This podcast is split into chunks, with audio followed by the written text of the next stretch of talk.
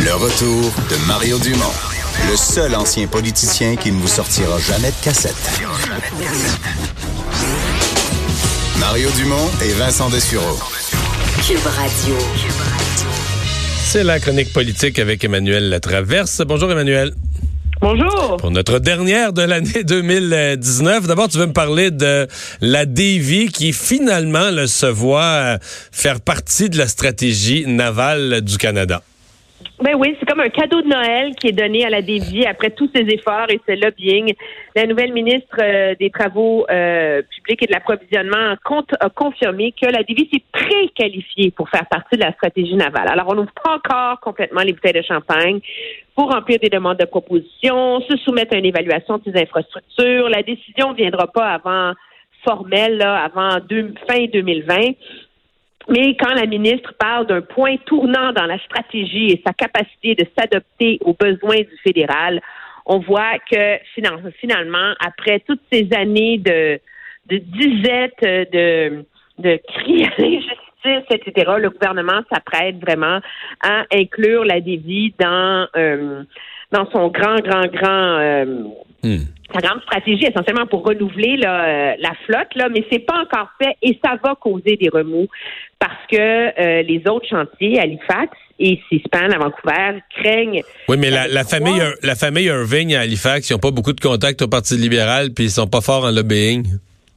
Non, ils sont pas forts en lobbying, mais le problème, c'est que depuis, euh, depuis que l'amiral Mark Norman a été acquitté, on se rappellera qu'il avait été accusé d'avoir coulé des documents confidentiels du cabinet pour favoriser un contrat à la dévie. Les accusations ont été abandonnées, même si la carrière du numéro 2 des Forces armées canadiennes a été complètement détruite dans l'intervalle. Euh, il y avait des grosses allégations d'ingérence politique qui pesaient sur toute cette histoire-là. Donc, est-ce qu'avec une nouvelle ministre qui a les coups des franches, on va finalement euh, se rendre au bout de l'exercice pour que la dévie, euh, qu'on appelle hmm. sa part du gâteau, là, c'est comme ça que ça regarde à cette, en cette veille de Noël. Mais est-ce qu'on peut parler pour euh, le ministre Jean-Yves Duclos à Québec et son voisin Joël Lightbound, les deux libéraux euh, qui sont sur la rive nord, ils sont pas sur la rive sud, ils sont pas du côté de la Dévie, mais ils sont juste en face. C'est quand même beaucoup de retombées pour toute la région de Québec. Est-ce qu'on peut parler d'une grosse victoire pour eux? Parce que politiquement, euh, ils en ont donné des entrevues. Puis à certains moments, ils ont été blâmés par les médias, incluant moi-même. Puis là, ils nous répondaient, oui, mais je vous le dis là, on se débat pour que la Dévie ait sa part, puis on fait nos il me semble que pour eux, c'est comme une, comme une belle journée, là.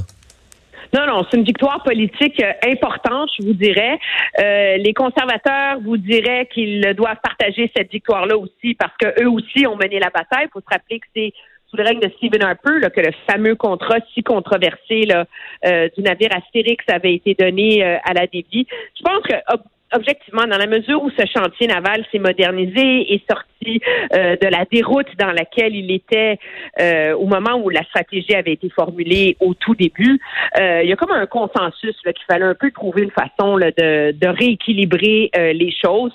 Donc, c'est ce que le gouvernement se donne les moyens de faire en ce, en ce, début de mandat. Là. Parce que la force que tu viens de mettre le doigt un peu, c'est ça la grande question politique. Est-ce que au moment où la stratégie navale canadienne, au début des années 2010, là, la grande stratégie a été définie. Est-ce que les conservateurs du Québec ont pas poussé assez fort et c'est pour ça que la dévie a été laissée de côté?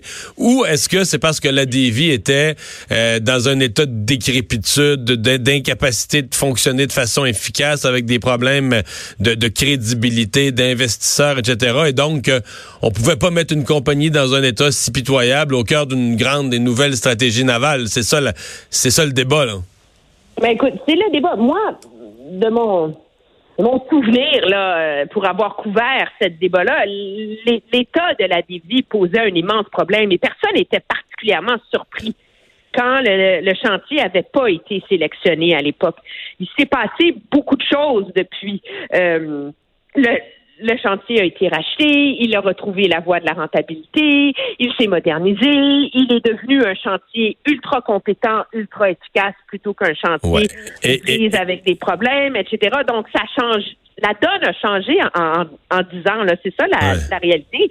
Dans la mesure où c'est une stratégie qui valait pour 50 ans, ben y avait un petit problème, là, tu sais. Ouais, parce que le gouvernement fédéral a eu, d'abord c'est peut-être un peu ça la crédibilité maintenant de la DV, a eu l'astérix, donc a, a, donné un contrat à la DV et ils l'ont livré, euh, dit-on, avec des solutions innovantes, intéressantes, dans les délais à l'intérieur des budgets. Donc, euh, disons Oui, comme... euh, pas comme des autres navires, hein, des autres... euh, des où on est en euh, dépassement de coûts, là, c'est ça. Où on est en retard et en dépassement de coûts. Donc, la DV a, a- a mieux fait, a bien livré la marchandise. Elle donc, a gagné ses épaulettes, je pense. Et ça. donc, ça. a fait en sorte que le gouvernement, à un moment donné, il pouvait plus, était comme un peu obligé d'obtempérer, là.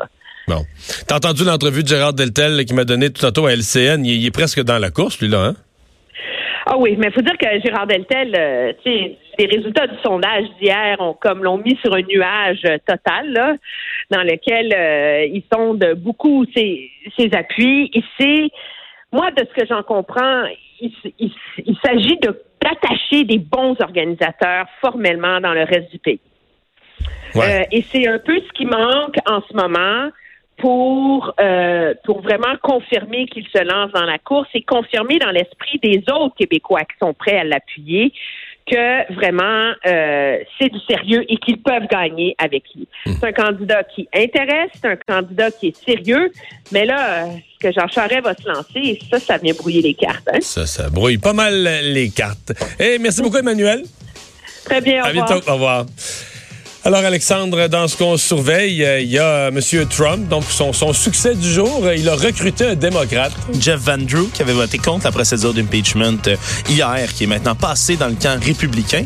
Euh, D'ailleurs, le, euh, président Trump qui a fait savoir un peu plus tôt aujourd'hui euh, qu'il souhaitait que le Sénat euh, américain le euh, prenne en main son procès de destitution pour assurer un acquittement rapide. Donc, on se demandait s'il allait faire euh, durer le procès pour se faire du capital politique en vue des élections l'année prochaine. Euh, il semblerait que cette fois-ci, il préfère la tactique, ben, pour l'instant du moins, de, de vouloir passer rapidement puis d'être acquitté dans les plus brefs délais. Ce qui nous donne à penser qu'assez rapidement, en début d'année, en début janvier, ils vont, euh, ils vont régler tout ça. Merci Alexandre. Merci à vous d'avoir euh, été là. On se retrouve euh, pour la dernière de la saison, demain 15h. Cette émission est maintenant disponible en podcast. Rendez-vous dans la section balado de l'application ou du site cube.radio pour une écoute sur mesure en tout temps.